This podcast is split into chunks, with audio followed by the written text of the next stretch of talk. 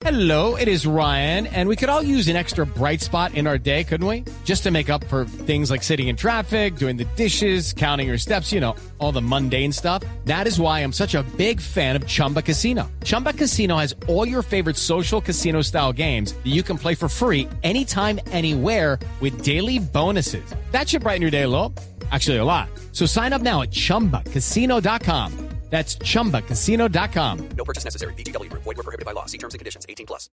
Hubo pánico en Francia. La policía de ese país disparó al conductor o a un conductor que violó un cordón de seguridad cerca de la meta del Tour de Francia. Jorge Morales.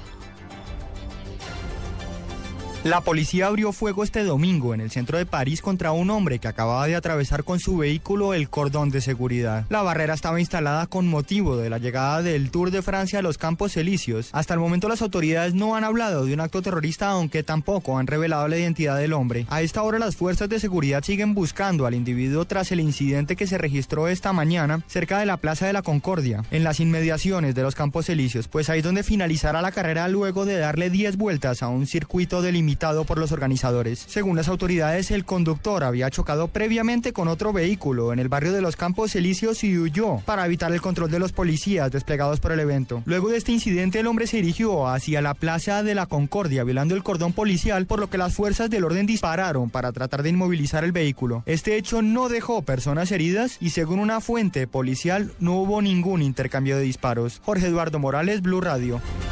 Y a propósito, está todo listo para que comience la última etapa del Tour de Francia. John Jaime Osorio con los detalles. La última etapa del Tour de Francia recorrerá las calles de París. De no ocurrir un accidente o algo extradeportivo, se convertirá en el paseo de la victoria para Chris Froome, que subirá al podio por segunda vez en su carrera en lo más alto de los Campos Elíseos, escoltado por Nairo Quintana, que estará dos veces en el podio como subcampeón de la prueba y también como campeón de los jóvenes en esta competencia. Lo de hoy serán 109 kilómetros que seguramente tendrán embalaje masivo donde aparecerán Marc Cavendish, Alexander Michael Matthews o Andrea Greipel tratando de definir la última etapa de la prueba. Los 160 pedalistas que sobrevivieron a los 3.500 kilómetros de la competencia recibirán hoy en el Arco del Triunfo un reconocimiento especial.